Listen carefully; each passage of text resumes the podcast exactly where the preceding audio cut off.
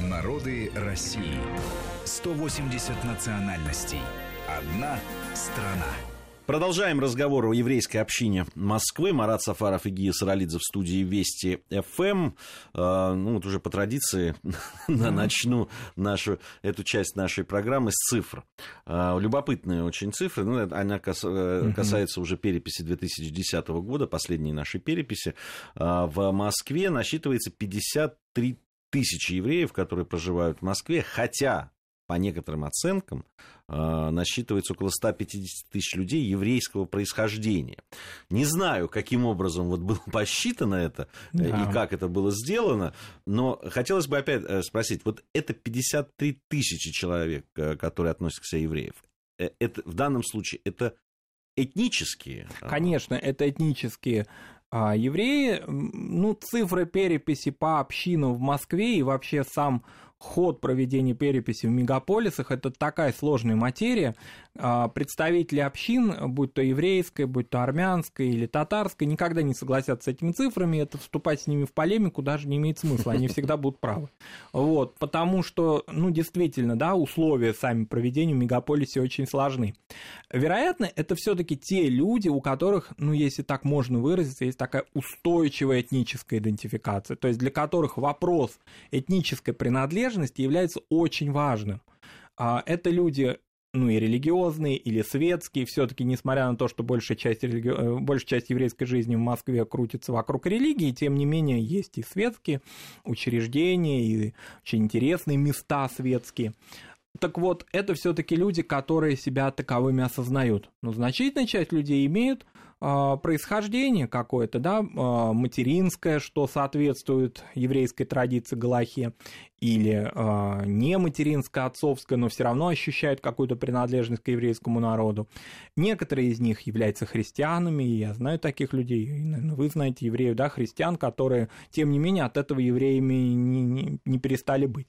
Вот, эти цифры могут увеличиваться. Но, конечно, от 250 тысяч 39 года до 50 Ну, даже в 70-м году 250 Даже в 70-м, да, хотя в 70-м году, как пишут специалисты да, в области истории еврейской общины, эта цифра почему такая стала большая, потому что незадолго до этого в Москву включены были пригороды, вот эти евреями населенные активные, такие, например, как, э, как Вишняки, как а, Перловка, Лосино-Островская, где евреев было очень много. В то же время за пределами города остались тоже еврейские места, они сейчас в Московской области, Малаховка, Салтыковка, Малаховке когда-то еще в 20-й год даже Марк Шагал там преподавал. Это какое-то такое временное увеличение было, максимальное 70-го года переписи. Потом она убывать начала община. По известным причинам эмиграции колоссальной, конечно. да. И известно, насколько Москва была одним из таких центров эмиграции и движения отказников, и вообще вот этого всего направления, связанного а, и с сионизмом, и с выездом не только в Израиль, но и в Соединенные Штаты, Германию, другие страны. Это очевидно, безусловно, но тем не менее, конечно, цифра не 50 тысяч, тоже это понятно. Большая часть этих людей русскоязычны, хотя в последнее время стало появляться такое особое направление в еврейской общине, ну, оно пусть не очень значительно, но таких людей я, в частности, встречаю. Это ну, такие реэмигранты, фактически, да, то есть это люди, которые когда-то вы уехали из Советского Союза, детьми, например, а, вывезены были родителями, а теперь они по каким-то соображениям культурным или бизнес каким-то причинам, да, они вернулись в а, Россию и живут в Москве и активно участвуют в еврейской общинной жизни. Они такие а, полиглоты, владеют и английским языком, часто ивритом, и русский язык не забыли потому что они все-таки часть вот этого большого русскоязычного еврейского э, сообщества. Оно по всему миру э, дар, э, так скажем, проживает многие, да, спорят, можно ли вообще говорить, что такой феномен русского еврейства. Ну, тут трудно сказать, это, наверное, все-таки вопрос э, очень внутренний, очень личный для каждого человека, кем он является, русским или евреем, находясь в русской культуре, часто являясь ее творцом, но в то же время этнически не принадлежа к русскому народу, а принадлежа к другому, э, тоже великому народу, да, э, с такой длительной и сложной судьбой. Вот как кто он такой? Можно ли разделить, скажем, наших великих э, и нужно ли вообще это делать, да, наших великих деятелей культуры, скажем, и искать в них еврейские корни, хотя часто они сами были абсолютно равнодушны к этому. Мы не знаем в примерах их биографии, в их жизни какой-то тяги к этому и так далее.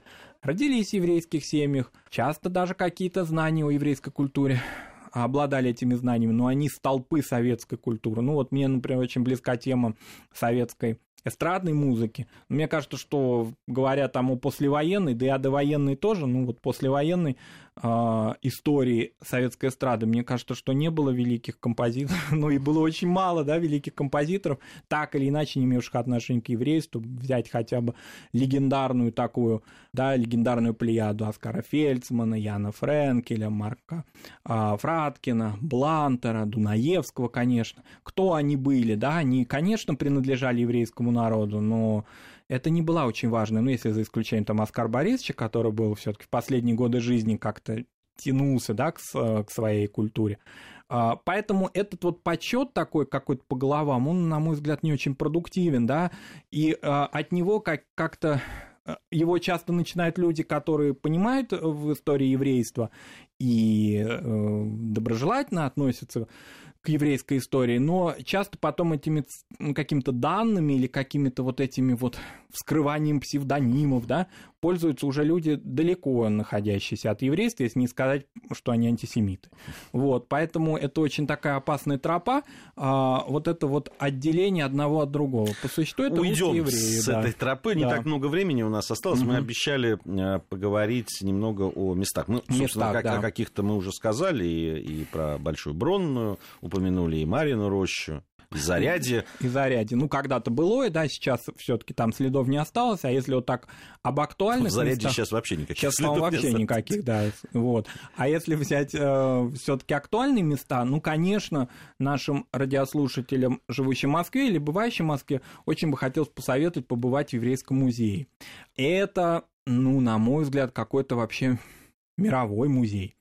А Не только потому, что он мультимедийный, не только потому, что заходя в него не только видишь, но и слышишь голоса людей, он прям весь гудит, живет, кипит, но и потому, что он очень грамотно сделан. Он э, создан с любовью, с интересом и с пониманием связи евреев и России. То есть он вот не еврейский-еврейский, а он именно еврейский-российский. И в нем это очень хорошо ощущается, и разные темы, и жизнь интеллигенции, и Холокост, конечно, и евреи в черте оседлости. Все это сделано очень качественно и на мировом уровне люди, которые бывают в музеях в Европе или в США разных, да, они э, не пожалеют, что побывают в еврейском музее, это уровня мирового, конечно.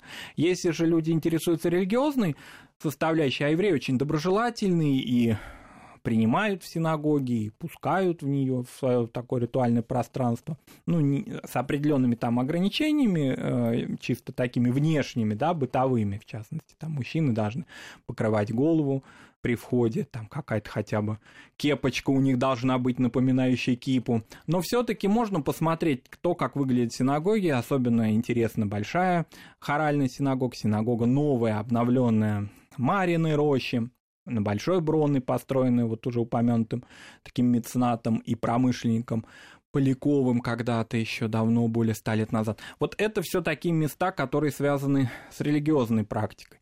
Но вообще же много мест, которые, ну, как бы сказать, ну, театр Шалом, да, да, допустим, да, который не идишский, вопреки своему названию, он скорее русский, русскоязычный театр, интересный. Много мест связанных, появляется уже такая инфраструктура кухни. На эту тему разные ходят среди самих евреев дискуссии, да, э, на тему, что это за кухня, еврейская она или израильская, да, потому что израильская кухня и кухня того, как бабушка в Одессе готовила, это две большие разницы. Вот. Ну да, там а, расстояние. э, большое. расстояние большое. Продукты друг И продукты другие. В Москве все-таки как-то вот это направление, ну, за исключением некоторых мест, да, все-таки скорее израильское. Ну, это трудно здесь сказать, потому что это появляется и угасает очень часто. Ресторанные тренды, за ними уследить очень сложно. Но все-таки это появилось, этого не было раньше. А Для какого-то такого внутреннего пользования тоже существует инфраструктура, газетная, медийная, существует очень интересные, мне доводилось в нем участвовать, интеллектуальные такие конференции, которые правят евреи. Ну, народ книги, как же он без интеллектуальной жизни, да, может обойтись. И бывал я на научных конференциях а, и на таких как бы, вроде как бы вот, они интеллектуальные, но они не снобистские, они очень демократичные, интересные. Вообще это как община, я бы сказал, такая модная. Вообще стало как-то модно быть евреем очень многим, да? Молодые люди, они э, не э, несут груз вот этих всех прожитых их предками э, десятилетий, там и антисемитских, и всяких разных, да, они помнят, может быть, об этом, но это не часть их повседневной жизни, они совершенно спокойно относятся к своей идентичности, они свободны, свободно говорят о своей национальности, о своем религиозном происхождении. Я вот встречал очень много таких людей, они как бы люди без комплексов, что называется. Вот этот образ такого еврея, который, да, нам известен по художественной литературе, ну, часто комедийный, да, который там прямо все всего боится, да, он, это ушло. Человек ничего не боится, потому что, к счастью, уже много-много десятилетий у нас нет а, антисемитизма какого-либо такого, да, который мог бы вынуждать людей скрывать свою национальность. Это очень важная часть.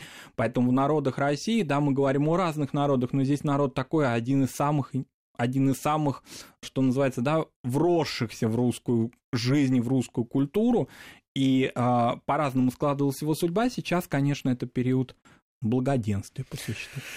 Будем надеяться, что представители еврейской общины Москвы согласятся, с тобой, Марат, согласятся. Да. Да. Ну что ж, это была, а, похоже, последняя наша программа из цикла «Многонациональной Москвы». Да. Э, вот, э, но впереди другие программы о разных народах, которые населяют нашу замечательную, большую многонациональную страну. Марат Сафаров и Гия Саралидзе были в студии Вести ФМ. Надеюсь, до скорой встречи. Спасибо. Народы России. 180 национальностей. Одна страна.